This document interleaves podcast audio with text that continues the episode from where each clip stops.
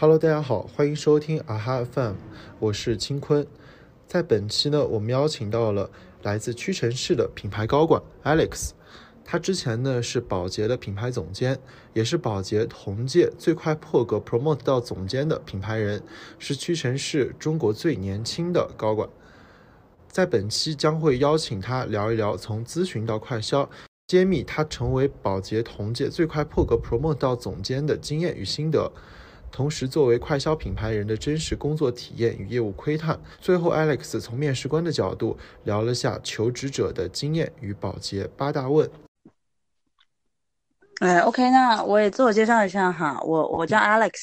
然后。我自己呢是咨询出身，就是我毕业时候在那个纽约的咨询公司，也是负责其实互联网 IT 项的一些咨询的业务，主要是看他们在中国的一个 China 的一个 entry 的策略，所以是偏策略咨询。然后再到后面，我其实是去了保洁，然后在保洁的话，我更多的是 end to end，就是所谓大家刚刚关心的快销里，然后属于大 marketing 的部门下面，但是我更多的是扮演就 commercial leader 啊，end to end，就是从生意的前端。产品，然后那些呃媒体的素材，一直看到后端，就是销售和客户怎么样子能够渠道共建等等的这些事情，其实都在我的 scope 里面。然后保洁 promo 了之后呢，啊，因为各一些原因，我就去了零售行业。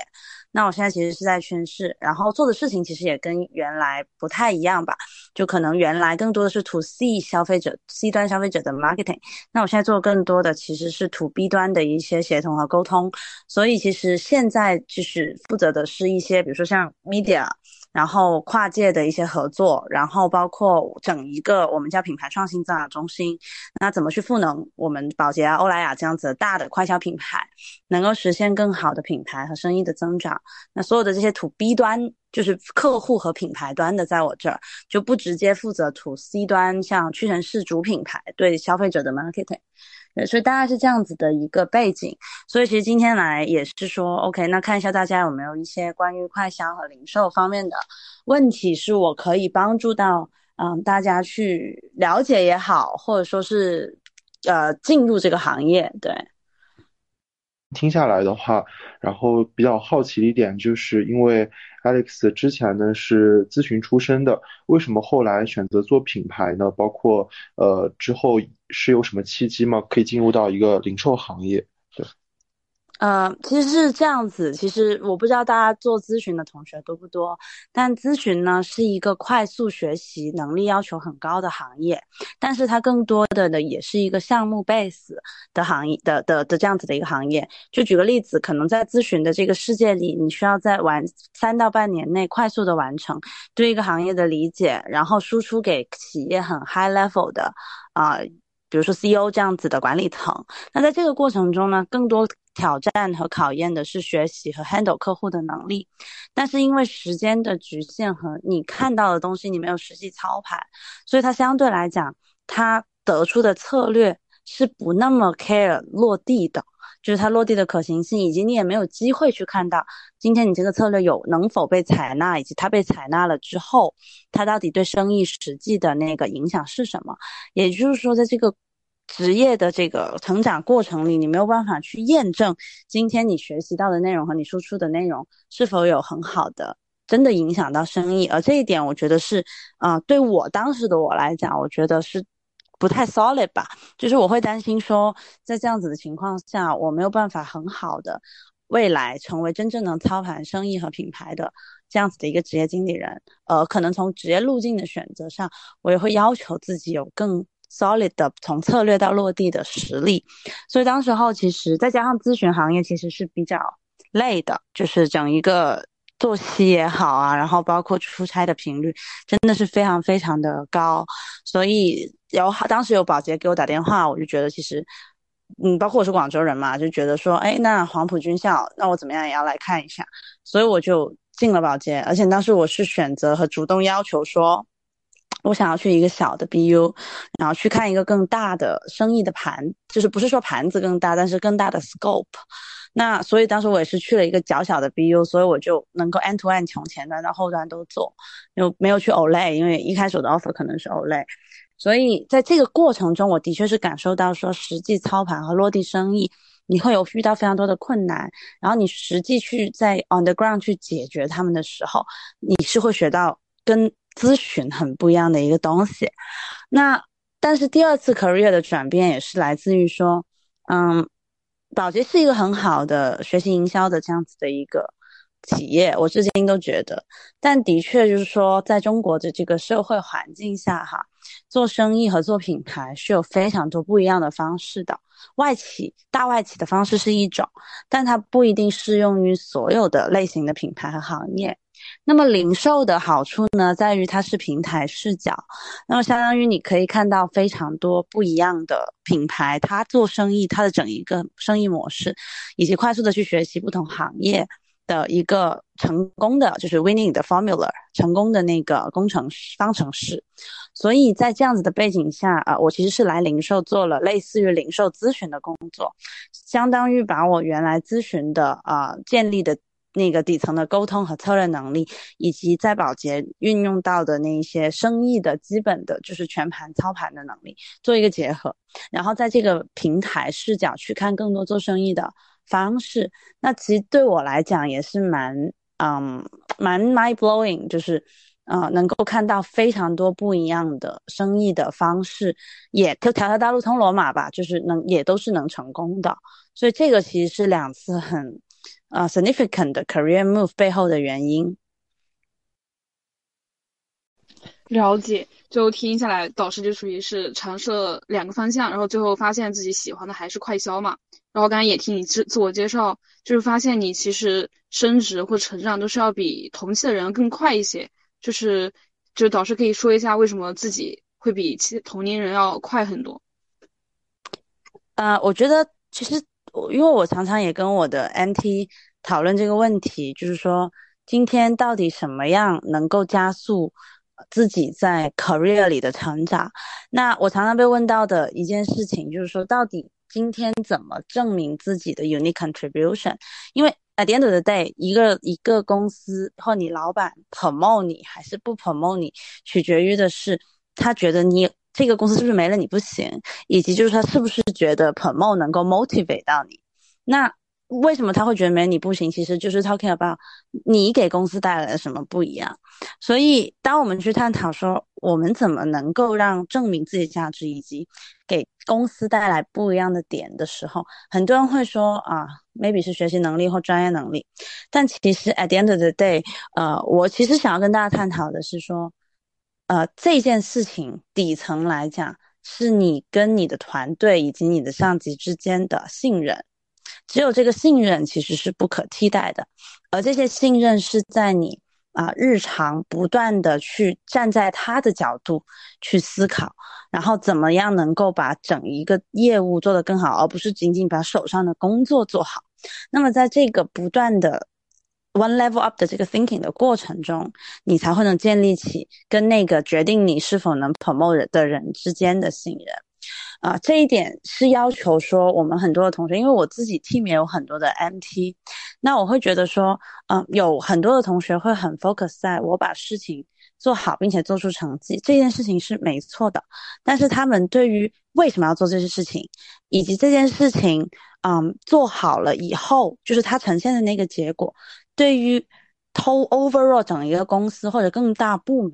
的意义和推动，到底体现在哪里？啊，是缺少自己读更多更深的思考的。那在这样的情况下，你可能只能够做出一个项目，但你没有办法完整的呈现这个项目对于公司的价值和意义，并且利用这个公司这个意义和价值，去跟你的 one level up or two level up 去建立更深的信任关系。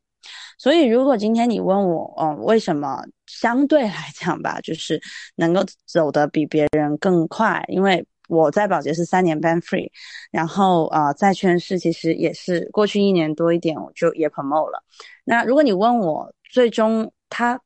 的那个 key 的那个 driver，我觉得，啊，一方面是我刚才讲的，就是怎么样子永远站在更大的和更高的位置，提前去思考今天我做的事情。是不是足够 significantly 的能推动去？为什么要做它？做它是不是能够 significantly 的推动大业务往前走一大步？然后第二个其实也是，嗯，在我自己的做一些选择的时候，我通常会希望说，我能够有一个哪怕生意的盘子较小，但是我希望能够有一个 full 的 scope 和 picture，能够 enable 我去更独立的、uniquely 的、有意识的去 own 一些属于自己的项目。所以，无论是在保健，我去看的是整一个个人健康护理的这个，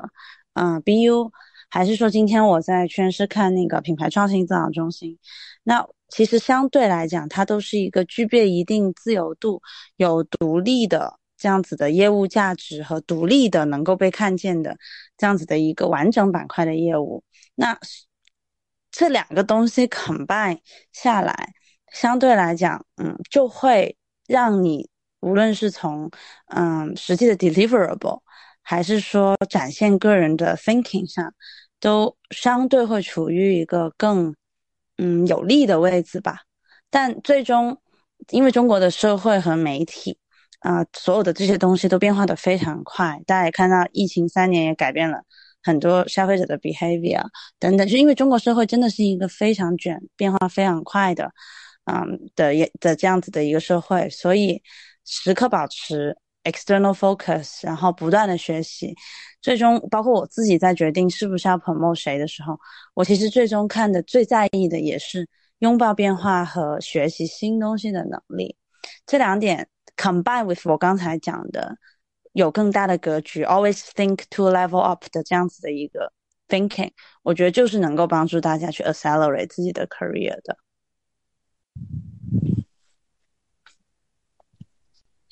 了解，就刚刚听导师说，是有，就比如说有一些需要站到更高的视角去看，还有就是自己要有一个独立的思考，还有就是要需要不断的学习，就是总结是这些点。然后也其实了解这过程中，就也听到你说了很多你工作内容相关的嘛。然后其实我们还也挺好奇的，就是我们作为小白就挺好奇，就快销和零售的品牌它究竟是在做什么？就觉得可能我们平时接触到只是一个抽象的词。但是还是比较好奇，他具体在做那些事情。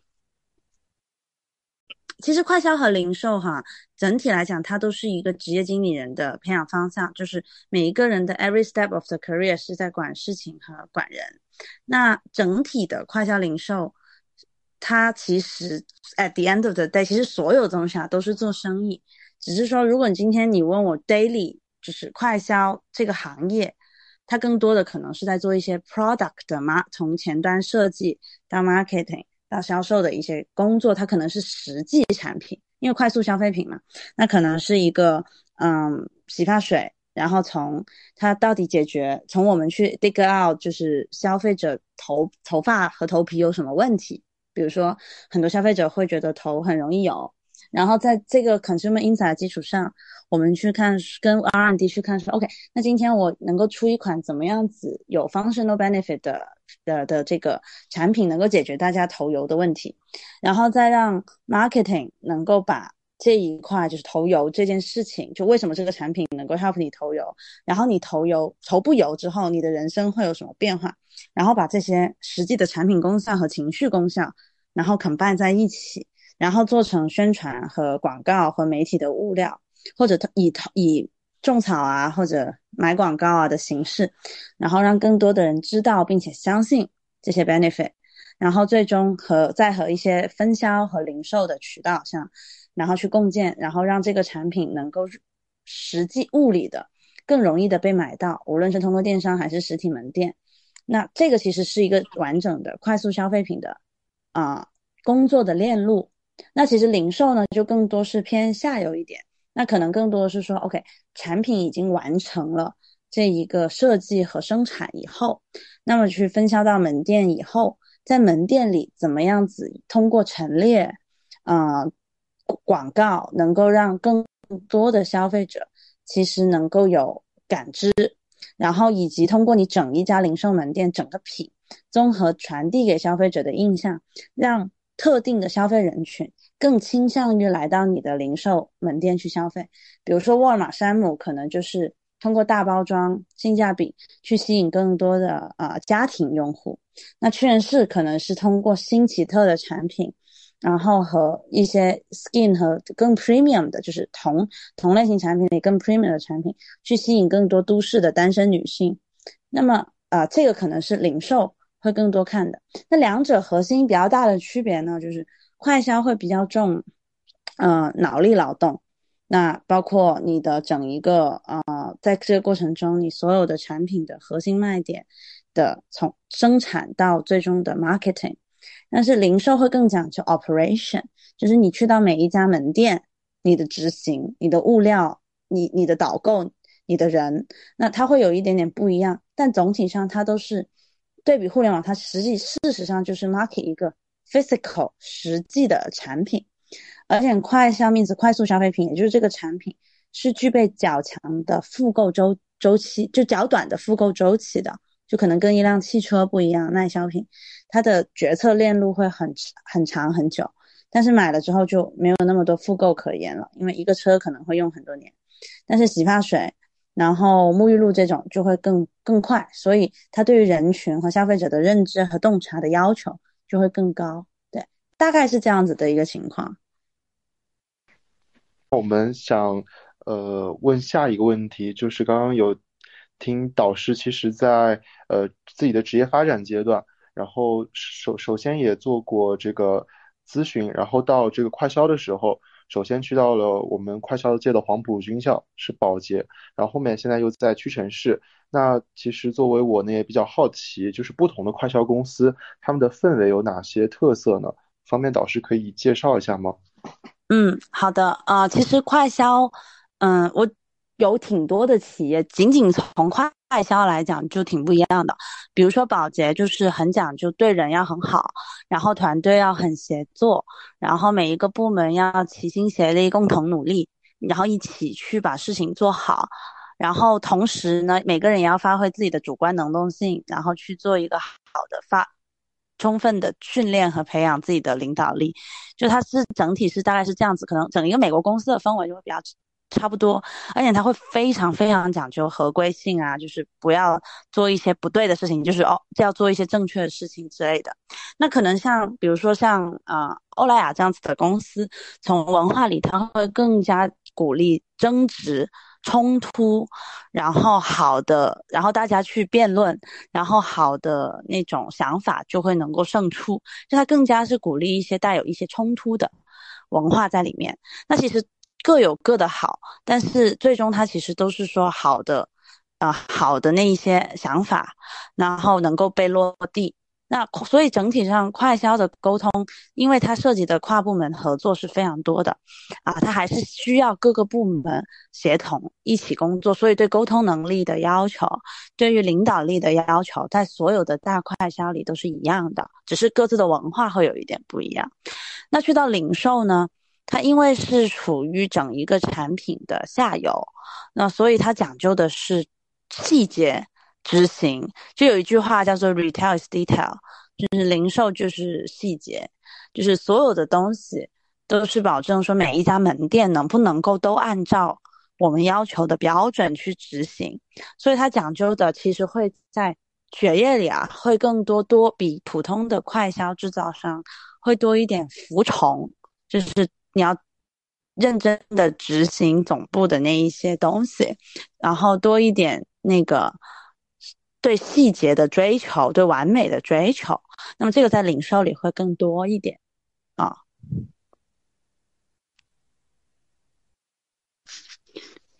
了解，就听下来，像欧莱雅、宝洁这样的公司都很有吸引力，因为 确实在这样的公司里面工作可能。也会比较受受到这些个人的尊重，可能也不会那么卷，那么加班。就是在这种快销公司，加班严重吗？就想问一下。其实这个看个人啦，就是我自己是从来不加班的，因为我是一个就是有坚定，就是觉得说我常常加班，别人会觉得我能力不行的那种人，所以我基本上都是比较早就走的。但是呢，也有现在因为哇，中国的媒体啊，各种真的是。太就是抖音一天要拍多少素材，就是你得看多少个内容，就会导致说其实现在还是有蛮多的啊、快销入行的同学，就是每天也工作到十点以后。就这个事情其实也很看个人的性格以及团队。就比如说你的团队如果都是十点以后走的，可能你也不好意思。那如果你的团队都是七点走的，那你但是整体上的上班一般都是弹性的、灵活的。但是你说快销跟互联网比就没那么累，其实现在也很难说。了解，就快销还是挺有意思，然后这还应该有很多同学听下来会对这些公司比较感兴趣吧？就比如像这种比较拓扑的一些，像欧莱雅、宝洁，他们的一些对候选人的一些要求是什么样的？嗯，以保洁为例吧，因为我保洁是比较熟悉的。嗯，其实第一，他们永远会强调的就是领导力。那领导力，其实我之前我在我的 B 站视频里也有过相关的讲解哈。其实对于这些头部的快销公司来讲，就是你怎么样子能够策略性的有一个想法，然后你能够让大家带着大家能够把这个想法能够落地。所以在这些领导力的要素里，我们很多其实也就是在考核大家熟悉的内容，比如说你的沟通能力啊，比如说你的执行能力，然后你对一件事情你是不是有那种主人翁的精神，说这是我的事情，我一定要把它做出来。那这个是所有快销公司一定会强调的的的一个很核心的技能，甚至整一个保洁的所有的啊整一个面试都是围绕这一个领导力三个字去展开考核的。因为未来大家都是要往职业经理人，都是未来的 CEO。如果你没有这个领导力的话，你在这个公司里能够往上走的潜力就会受到很大的限制。那么当然，因为快销就像我刚才讲的，跨部门协作很重要，所以其实一些细分的，比如说沟通能力啊等等的这些，就也会被考核。反而不会被考核的是专业能力，就比如说你到底是不是。科班出身有没有学过营销？有没有学过相关的知识？这些都是无所谓的。我们有非常多什么物理系、数学系的人进来做营销，就这个是完全没有问题。那可能呃，在不同的公司，他们会考察各自的那个文化兼容性。那比如说欧莱雅就会希望你的性格是更加的勇，喜欢冲突，然后喜欢辩论，然后喜欢跟大家去。啊，讨论事情，甚至不害怕吵架的。那但是宝洁可能会更希望你是一个 nice 的人，然后你会能够很想到别人的，就是很照顾别人的感受，会更加温柔一点。那也不是说那种就是好好先生哈，但是就是会更照顾别人的感受的这样子的一个一个一个文化在这边，就是各家大家文化会有点不一样，但核心。对于领导力的要求是非常的明确的，因为职业任何职业经理人为核心发展路径的公司，其实都是这样，就他们都是要培养所谓的未来领袖。嗯，明白。那还想再请教一下 Alex，就就是说，呃，基于我们刚刚讲的，其实公司在考察候选人的时候，更加强调他的领导力，包括文化的对品牌文化的一个兼容性。那么作为呃，学生他们怎么样去找到第一份快销的实习呢？或者说，可能对于大部分的学历稍微普通一点的，他们可以有什么好的办法和技巧进入这样的一份行业呢？啊，其实现在很多的快销的公司，嗯，都有自己的实习生的项目啦。那肯定是鼓励大家去申请。那尤其是像宝洁、欧莱雅这样子的大的企业，联合利华，他们其实在校园里都有自己的宝洁俱乐部这样子的学生社团。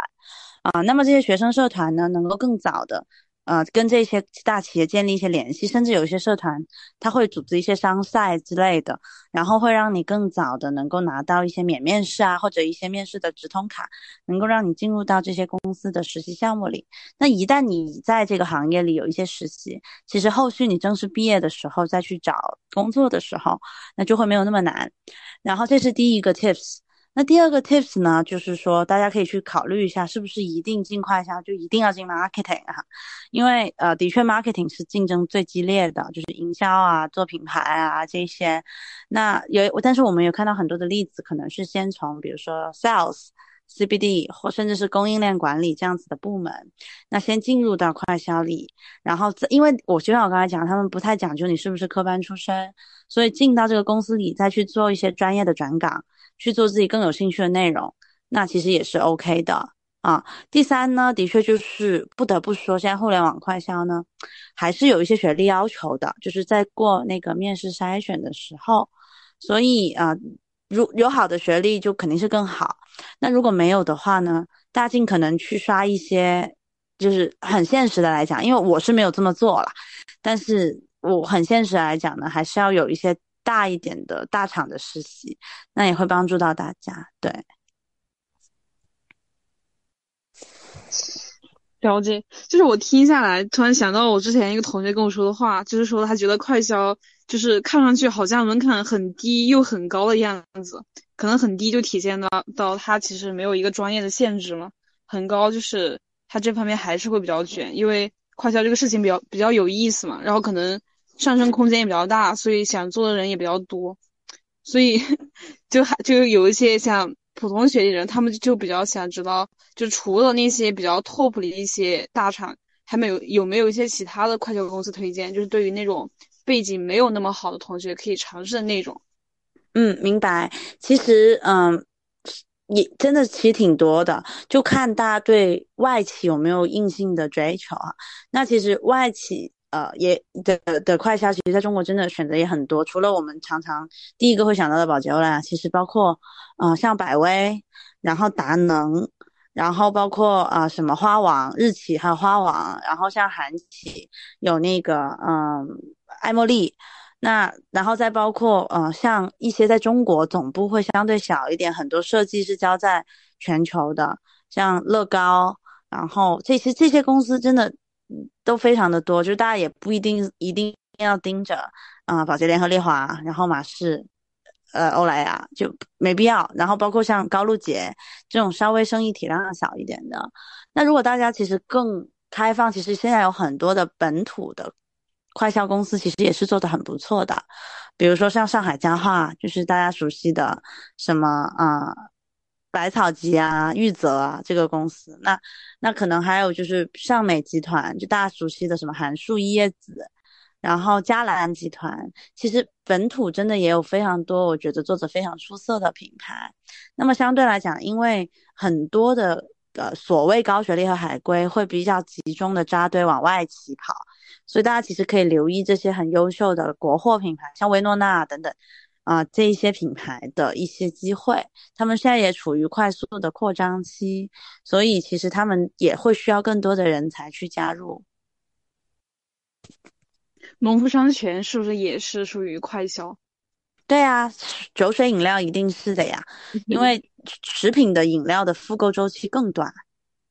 嗯嗯，其实所以就还是有很多选择的，很多非常多，就是食品食品方面，就是像卡外企就是卡夫亨氏、达能这些，那其实本土就超多啦，元气森林对吧？农夫山泉。这些其实都是很强、做的很好的，啊，一些快销品牌。明白。其实刚刚 Alex 也讲了一些呃外企和本土企业的呃一些介绍吧。但是其实很多同学大家也比较感兴趣，比如说像像像我自己，我之前呢也呃都在互联网公司的呃实习项目里实习过，然后偶然一次呢也是在。一家呃五百强的外企，然后做过呃产品也是，但是在其中的互联网部门做的产品经理的一份实习。然后当时的时候呢，也有感受到，其实对于整个外企的一个文化氛围，呃是更加轻松的。然后具体体现在可能是说，大家在办公室里面可以去呃聊一些呃自己生活中的一些事情，包括生意聊的也可以比较大。然后我面对这件事情的时候还是比较震惊的，包括我在实习的时候，然后每天我的。呃，Buddy 会给我呃半个小时 one by one 的讨论的时间，交流一下我今天 daily 的一个成长和呃我面临的一些困惑和问题。然后这个的话也是让我在互联网当中感觉大家没有时间去做代教这样的一件事情，但是在外企来说还是呃会有比较 nice 的一个，对于实习生也会比较 nice 的一个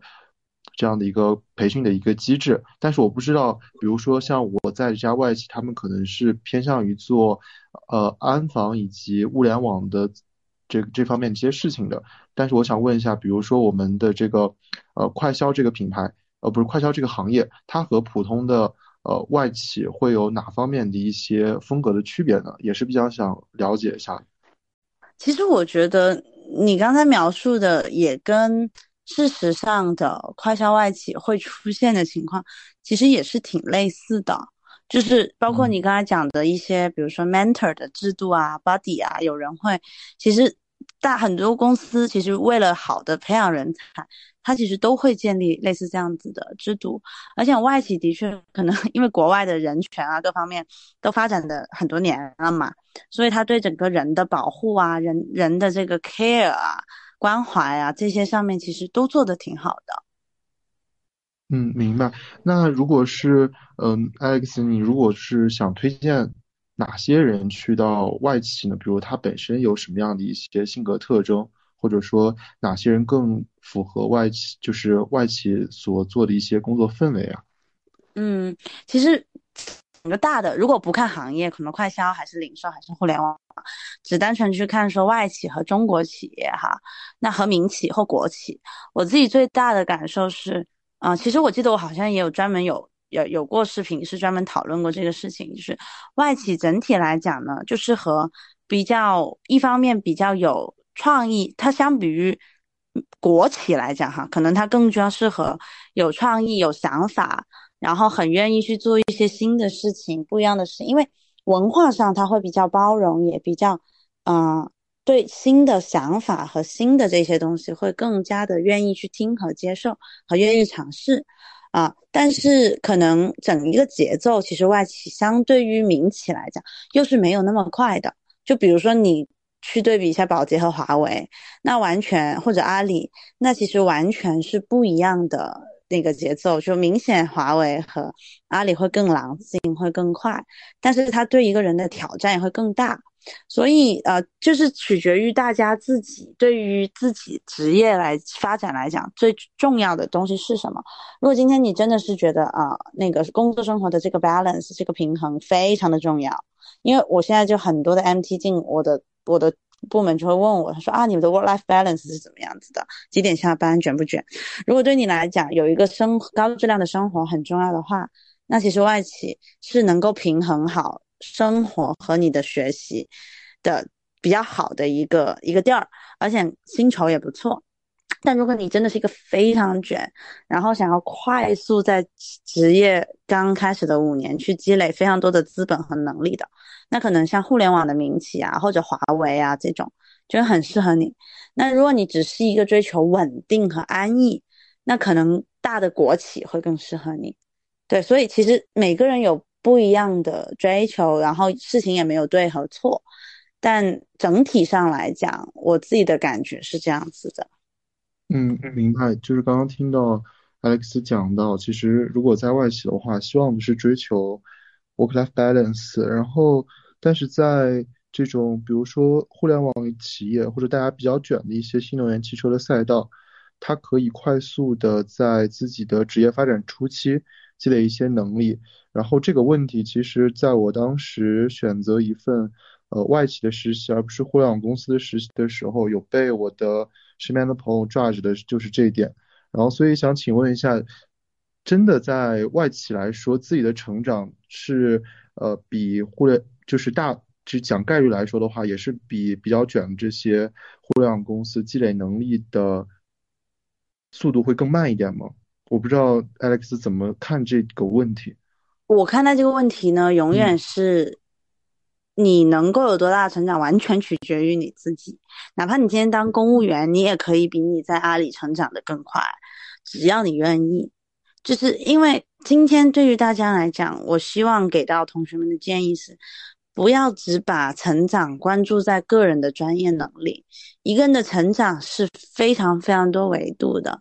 那么你要去看说，哎，今天你手上的这个工作，无论你在哪个行业，它最重要的把事儿做成和做好。最重要的特质和能力是到底是专业能力还是别的。当你找到这件事情，然后你持续的向优秀的人学习，只要你愿意和愿意思考，那么你一定能够学习到更多。但很多的同学对于学习强度和学习速度还是太局限在体力了。而不愿意付出足够多的脑力，就是当你今天下班回家之后，你有没有认真的思考和反思过你今天的工作，以及你明天的工作怎么让它变得不一样？但更多同学还是说，哦，我今天很拼，我加班到十一点，但然后回家倒头就大睡了。可能表面上你体感你会觉得加班到十一点你学到了更多的东西，但实际上可能你六点下班回家，认真的对今天有一个思考，对今天见到的人和事有一个反思。你其实可能进步和成长的会更快，所以我一直以来对这件事情的看法是，学习这件事情是取决于个人的，不分行业。只是说大家所谓的卷是，大家更多可能会在非外企里会感觉到上司更直接对你的要求，就可能当你大家都一样懒的情况下，互联网踢你走的会踢得更多更痛。呃，那外企可能就是不怎么踢你，还天天拍拍你的头，对。但但最终你能学到什么，完全是看你个人啦。对，就是说成长其实也更多的取决于自己的主观能动性，也不局限于自己工作能力上的一个成长。然后其实我还还在想问一点，就是刚刚有提到，嗯，对于外企来说，那其实其实会考虑到其背背后的一个原因，是因为，呃，如果在这个我们的互联网公司，就是它比较经典的一个例子，比较卷嘛。那我们企业要求员工去更卷更拼的一个原因，是因为其它背后可能有，呃，就是公司内部对于这个部门的一个业绩更高的一个要求。那么，呃，这个员工在这样的一个要就是 OKR 或者说 KPI 的一个要求下，他们会更努力、更卷的一个工作，包括他们的工作氛围可能也会呃感觉到更压抑一点。那么对于外企来说，他嗯，在工作的能力上会更考察哪些点呢？这些点会更容易让个人，就是让我们作为这个打工人能够晋升的更快呢？对，就是他这个是不是也是和，就是。嗯，明白。我我觉得呢，因为我团队现在特别多互联网背景的人，就是阿里也好，抖音也好，其实特别多哈。那我自己的感觉的确是，互联网的世界里，我没有正儿八经进去过，但是我的感觉是，互联网的世界里，大家很追求，就是你刚才讲的 OKR，就是因为每一个业务它的 KPI 和它具体要做到的那个数字。指标是非常明确的，那大家就是往那个指标去冲，然后每个月、每甚至每天去看，说，哎，我离那个指标还有多远？但这样子的，呃，好处呢，就在于你非常清楚方向很明确，然后你干就完了，而且非常容易评判你做的好还是不好。但我自己不是很喜欢用 OKR 的原因呢，就是因为。当一一个业务，尤其在一个业务还不够那么那么成熟和知道要怎么做的时候，这个其实会限制个人的发挥和他对于新策略的主观能动性。他更多是在做事情上。所以呃，但是在快销和外呃外企的这个氛围里面，为什么我刚才讲说，其实我们都是在培养职业经理人啊等等的，因为。实际上，你说做营销啊这种东西，很多时候是有一点主观的，就是到底你这个 campaign 美还是不美？你在 TVC 好，当然我们会去看说，现在可以去看说啊，多少消费者给你点赞啊，你的互动怎么样啊？但最终它的确就是没有我做一个产品，说我今天是十万 DAU 还是一百万 DAU 那么那么明确。所以在这个过程中，你更多的是你要去够的是大家一堆人。在没有每一个人分工那么清楚和目标那么清楚的情况下，一起把大的目标做出来。比如说这个品牌，啊，我今年要从八个亿做到十个亿。那然后其实这个是一个 overall 的大的总的目标。那至于每一个人，可能他没有办法真的猜到，再厉害的领导也没有办法把这两个亿的增长猜到每个人头上，每天每周要做什么。互联网也许可以，但是在快销就是不可以。所以大家更多的是说，我从更长的时间维度，三到六个月，然后我们怎么协作去把这件事情做了。所以他的互相的这个协作的要求，以及嗯向上向下管理的这个要求，以及互相管理的这个要求，其实是会高很多的。我不知道这样讲你们有没有一个感受哈？嗯嗯，我感觉还是整个外企的一个工作氛围和工作的环境，就直观的感受真的是会更更以人为中心。对，是的，他会关注你的人，然后可能在有一些公司就会更像一个工具，像个螺丝钉。其实听下来还是有点心动啊。然后，其实我之前在呃外企实习的时候，然后也请教过可能我的加一或者加二，然后对于我们外企人他本身的一些呃职业发展的路径是怎么样的，然后他们的反馈可能是说，也有可能做到退休，但是他们也没有很直白的去呃阐述其他可能如果不能在这家公司继续做了之后。他们的一些出路，我不知道，方便问一下 Alex，对于呃外企来说，或者说对于快销的外企来说，他们的职业发展路径是怎么样一个情况呢？嗯，因为我刚才其实也讲过，外企快销的核心逻辑是培养职业经理人，所以它讲究的是管理经验的积累，所以它跟互联网可能你体力不够的时候，你容易被淘汰不一样，就随着你管理经验的积累。你其实越来越值钱的一个过程，以及你是一个越来越能够去到金字塔顶端的人会越来越少，因为一个公公司能有多少高管，对吧？但他可以有非常多的程序员和产品经理拿着很多钱，所以这个其实是有一点不一样的。所以对于很多的嗯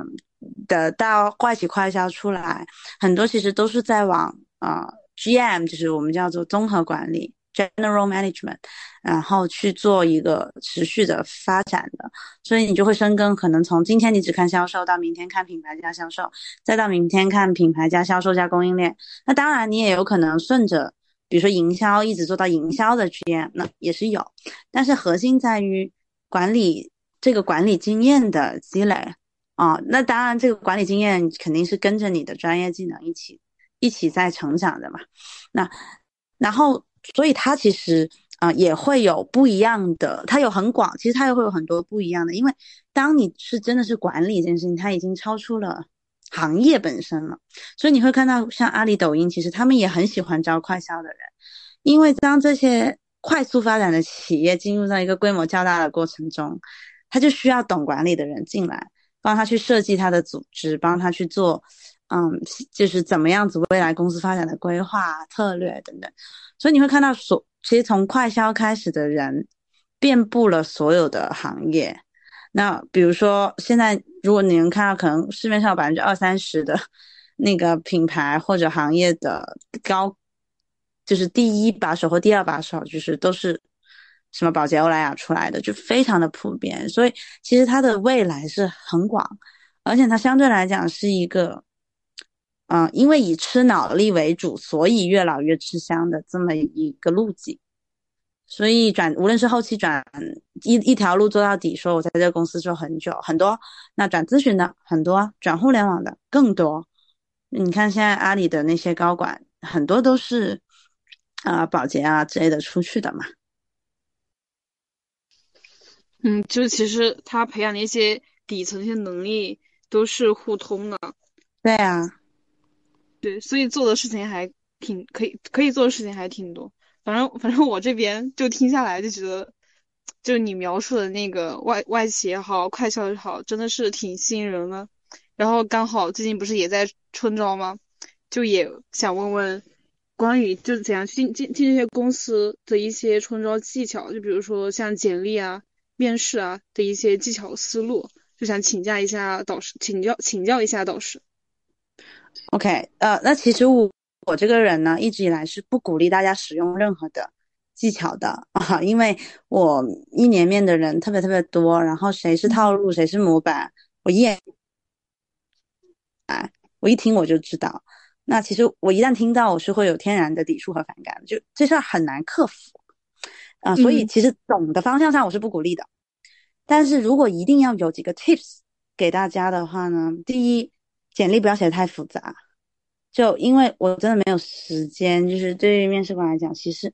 没有时间去看那么细那么多的，而且你复杂字数多的时候还没有结果，就上面简历只是罗列你做了什么，又不告诉我你做成了什么的时候，那其实就会很影响大家的印象分了。所以这个是第一个 tips。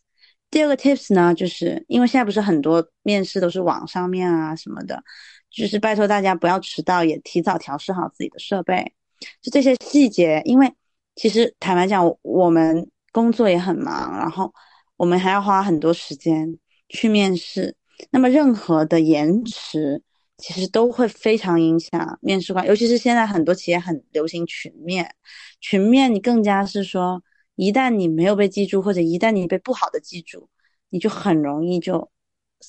就拜拜了。就是就是，所以细节，我觉得大家尽可能还是做好。第三呢，就是多投，就不要觉得说啊，我我好像挺那个啥的，我就是就投两家我最喜欢的其他我就不管，因为嗯，面试这件事情是有很大的偶然性和运气的，哪怕你清华北大毕业也一样。所以，为了保证自己最终还是能拿到相对较为满意的 offer，还是建议大家多投几家，不要说就是一棵树。当然，我知道现在的呃同学都很聪明啦，大家都会投非常多，对。但是那个，然后最后就是真诚，就如果你真的很喜欢一家公司，你就说出来。尤其是春招，就应届毕业生或实习，我们真的很看重这个人的意愿，除了能力以外。其实，如果你真的很喜欢这家公司，你真的很想要进，你就直接说。就是我我自己就遇到几次，就是说可能能力上我们已经几乎不想让他过，但是可能因为这位同学就爆灯，然后表达了非常多自己对这家公司和品牌的热爱，我们就觉得说哦，有热爱的人也许能把事情做好，就我们还是发了 offer，就也有。所以就是我觉得真诚其实也很重要，对。嗯，就刚刚听，就导师你说，其实你去面试的时候，看到一些用套路的和不用套路的，会有一个很大的区别。就是想，我就挺好奇的，他们会有一些具体什么样的表现，就能够一眼就能够区分出来。很多啊，我举个例子，自我介绍说啊，我想用三个词形容一下我自己。啊，是我的这个。对，然后 还有。然后还有一些就是很格式化的，比如说你用一个案例，然后来说说吧，然后那个就很格式化，网上的那些模板，对，就是先讲什么，就反正网上有一些模板啦，我也忘了，但是一听就是，然后还有一些更明显，因为网上面嘛，你就看到他在念稿子，因为他眼睛是没有在看摄像头或没有看屏幕，他一直看着右边去念稿子，然后然后可能对于一些突然的问题。的反应速度明显低于一些预设问题，比如说保洁八大问，他就还很快。然后你给他突然问他，哎，你讨厌什么样子的老板？他就会卡住。对，所以就是因为我们有时候为了看大家是不是就是欧提早就是过度准备哈，我们就会抛一些让大家觉得啊 好像很奇怪的问题，就比如说哎，你最讨厌什么样子的老板之类的，然后他就会卡住，就就很多这种啦，对，还是蛮明显的。刚我刚刚听刚刚听下来就觉得那个好像就是我 知道为什么面试不过了。对，哎，对，刚刚好像听到 Alex 有说，嗯，关于保洁八大问的一个问题嘛。然后其实我还蛮好奇的，因为保洁八大问，其实我在互联网面试的时候，我就听到了我们互联网面试的一些。呃，内容其实很多也和保洁八大问是比较契合的，所以也会自己在呃准备互联网面试之前，准就是针对保洁八大问罗列一下自己回答的一些思路。那么也想问一下 Alex，就是你会建议呃同学们怎么如何去运用好保洁八大问，回答好问题啊？嗯，那。其实我我就比较不传统啊，就还是那句话，就是我这个人呢，还挺讨厌套路的。所以我其实进保洁前，我都不知道什么是保洁八大问，直到我后来有了我的 B 站账号，我收到很多私信之后，我才说哦，还有这个东西。然后再到后来，我接受了保洁八大问 S 面试官的培训，就是他们会培训我们怎么去评判一个答案好和不好嘛。然后我才说，哦，原来是这样，就是我才对宝达八大问有一些认知。但我发现，其实宝洁八大问的好处在于，它只它考察软性能力，和逻辑思维都就是它，比如说问你一个问题啊，你有没有一个例子是你怎么创新学了一个新东西，然后把它运用？其实它特别的宽泛，特别宽泛的时候呢，它就能够让你去讲说，你能不能够真的从你做过的事情里有所启发和有所学习？那然后以及通过这个启发学习来判定你是不是适合这个公司。这也是为什么保洁包单位其实可以被应用到所有的企业，就是因为它从来没有在考察你的专业能力。所以我的我的我对保洁包单位的建议就是说，第一，大家在回答的时候不一定要想八个例子，就是 没有人可以在工作前就有八个那么厉害的例子可以来讲，所以大家可以其实只需要准备两三件你特别牛逼的事情。他问啥？其实因为任何的事情都不是只体现一个能力的，你能把一件事情做好，它就是综合能力的体现。所以你无论是什么问题，其实你都可以用这两三个例子啊。那第二个呢是，也不要永远说我就是只用实习的例子。就有时候因为那种真听太多，我面试的时候可能一个月同一个学校的学生会主席出现了五个，我也不知道哪个是真的，哪个是假的。所以大家千万不要撒谎，对，就是用最真实的例子，也不要夸他自己的 title。你是小组长，OK，不一定要是主席。就是一定一定要注意这些细节，是经得起推敲。因为保洁八大问的另一个精髓在于追问，就是我们会把一个问题问得很细很细，细甚至细到说你哪一天，你你这个，比如说你拍了一个什么纪录片，我们会问你到底用了几天去拍的，来验证你到底是不是真的拍了这个纪录片。因为我们大概会有一个感知你是编的还是，所以我们会问的很细，所以不要作假。然后两到三个案例就绝对足够了。然后最后一个就是，因为我们每天都听很多那种模板化的，那个实习里遇到一个什么问题，跟隔壁组怎么探讨争执，你怎么说服别人，然后就这样就很多。不是说这样不好哈，只是说大家有时候也可以考虑用一些生活里的小灵感，或者生活里一些小一点的事情，就以小见大的，不要能够突围而出，因为大的那种套路的，就是真的听蛮多。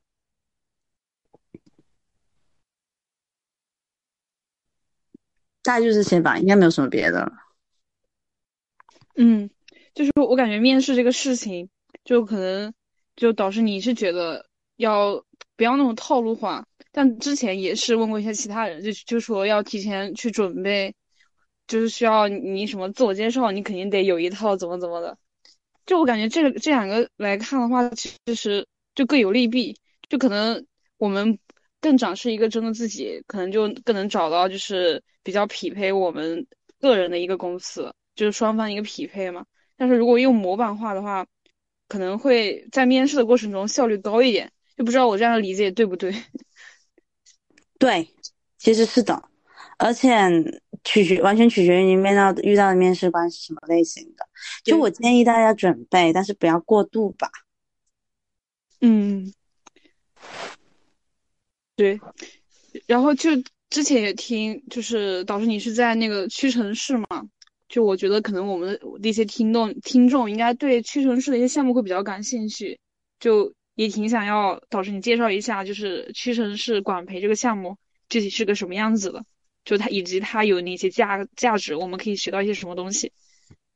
呃，其实都是类似。坦白讲呢，快销零售的管培生呢。都是比较类似的，就是我们为目的肯定都是希望选出未来的企业的管理者，所以我们核心还是说通过各种轮岗，然后更早的让你负责大的项目，然后来来去做更大的，就是可能你的 scope 会更大的这样子一个情况，来培养大家的领导力和团队沟通和推动项目的能力。但零售的管培生，如果你是今天做酒店也好。你去看一下酒店的那些管培生项目，或者说是我们的管培生项目呢？我们都会更讲，就是说你要能够既能上又能下，就你要能够下得到门店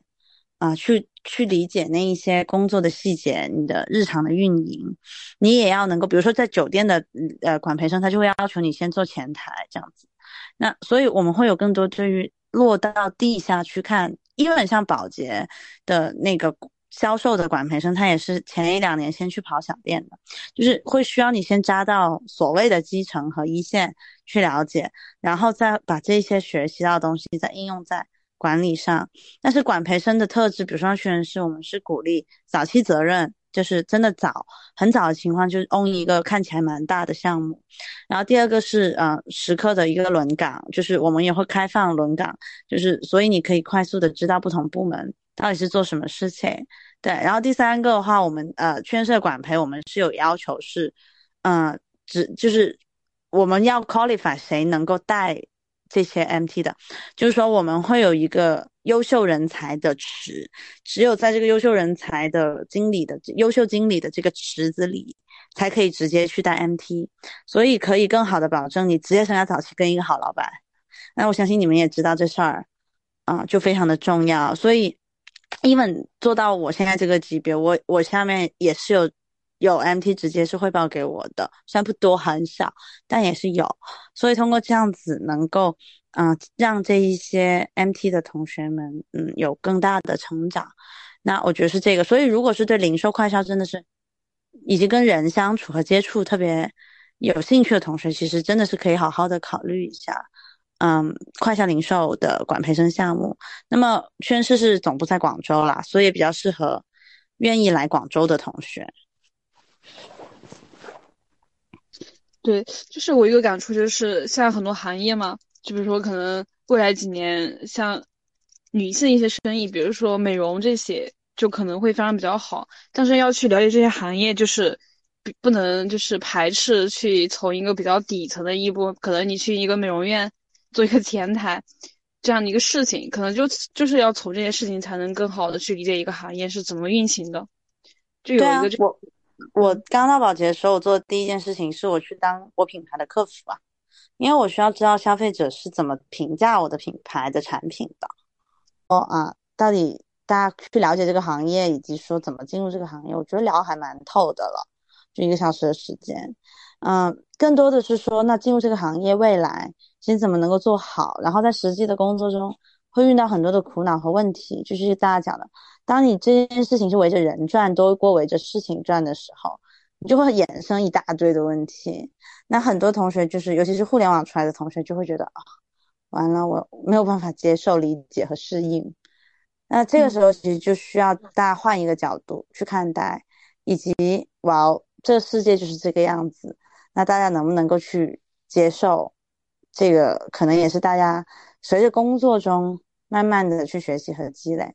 然后最后，我其实想讲的是，嗯，因为现在很卷嘛，就是就业形势也也是是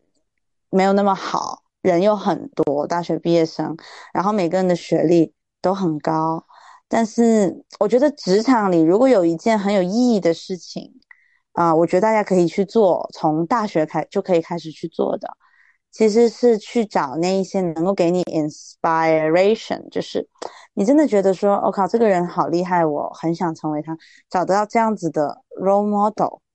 然后你能够跟他有更多的交流和学习，然后从他身上获得认可和能量，因为这件事情会帮助你去在进入职场前先打底，然后有建立一些。基础的对自己的认知和自信，当你带着这份自信进入职场的时候，因为对你来讲太不一样了，职场和校园，你才能够有更强大的内心和底气去面对你可能会遇到的问题。如果今天我们还是停留在教科书和校园，而没有真的去看说那些实践很厉害的你们的楷模是怎么面对生活中的一切的话，那我们就进入到职场，就很容易还是学生思维，要么呢就等，等着老板教你，但老板很忙，没空教你，他不是专业做这个的，但学校里的老师是专业教你。要么呢，你就很容易玻璃心，遇到挫折的时候呢，你就会放弃，你就觉得为什么这件事情没有答案？谁能告诉我标准答案是怎么做的？以及为什么这个事情不像考试那样？为什么我就是学不会？那就就很容易崩溃，对。所以，越早的面对这个现实，越早的能够从你自己喜欢和认同的人身上去汲取能量，你就能够越从容的走进职场。这个是我自己最大的感受，以及我现在看很多 Year One 就刚进刚进职场的管培生我的自己的一个感受吧。对，对，我也觉得这这是一个挺有意义的一个事情嘛。就像像我们学生，就包括我，我其实感觉就是包括我们我们中国人，其实很多都会 有这种思维，比如说选择路径依赖，或者选择随大流，就很少会 思考自己真正想做什么事情。为什么会有这个感触？我的观点哈，就是不要强迫自己去想清楚，因为这事儿是想不清楚，你得做。对对对，试了才知道。对，你要做了，你才知道。你你只是躺在床上想，我是觉得是想不清楚的。那躺在床上想，我还想冲浪滑雪呢，就我就想当个，就你你很难。但是当我真的去做生意的时候，我会发现，哎，做做生意好有趣哦。对，做生意好好玩。对啊，做生意好好玩哦。对，就是你你，但是这个躺在床上的时候，你会觉得你不会觉得做生意很好玩的。嗯。就是会有这个想法，是，就是我身边的很多人嘛，就包括我的一些高中同学，就他们可能大部分人都会选择去考个编，考个公。然后我觉得，为什么每个人要这样呢？是不是这可能是因为大大环境不好吧？但是都没有探索一下，其实这个世界上还有很多事情可以做，就有了这个感触。嗯，明白。对啊，多点跟不同行业的人交流，也是一个特别好的方式。嗯。然后，那么其实我们今天也聊的差不多了，在最后呢，想请导师送一句话给我们的播客的小朋友们。对，嗯，我其实特别喜欢，包括我常常跟我的管培生常常会讲的一句话哈，就是 “Be proud of what you do, but be humble when people challenge you”，就是你要为你自己做的事情。你应该是感到自豪和自信的，但是当别人挑战你做的事情的时候，你应该是用一个更谦逊和开放的态度去接受他们的。那么对前半部分的解读就是，如果今天背后隐藏的意思是，如果今天你的工作你不觉得你是很自豪、很骄傲的能够分享给你的朋友的话，那么你要去重新设计它。就你怎么改变做这件事情的方式，改变重新去定义你应该做哪些事情，让你觉得今天你做的这件事情是你可以很开心、自豪、骄傲的去跟你的朋友分享和探讨的。那后半句话就是，呃，我希望大家在职场里，因为会遇到很多的事情，很多的卷也好，不卷也好，你会遇到一些对你态度好的人，也会遇到一些对你。态度很差的人，你也会遇到很多比你更聪明的人或比你蠢的人。但是，职场生存很重要的一个法则是保持，因为不，你无论你怎样，你你的认知只是你这个世界很小的一个部分，所以你怎么保持一个谦逊的态度去面对你身边每一个人？因为也许每一个人都能给你很多不一样的体验和想法。就不要觉得自己是专家或者你才 on 这件事情，所以别人都不懂。在别人挑战你的时候，不要把这个当成是别人对你的攻击，而是从这些挑战里面去学习新的东西。那我觉得这这个话是很多很多的啊，我自己总结下来最容易被忽略的一件事情，就我们没有想过我对我的工作的热情。我对我工作是不是足够自豪？我也没有想过。我其实当别人挑战我的时候，comment 我的时候，除了感觉难受以外，我其实还学到了很多的东西。对。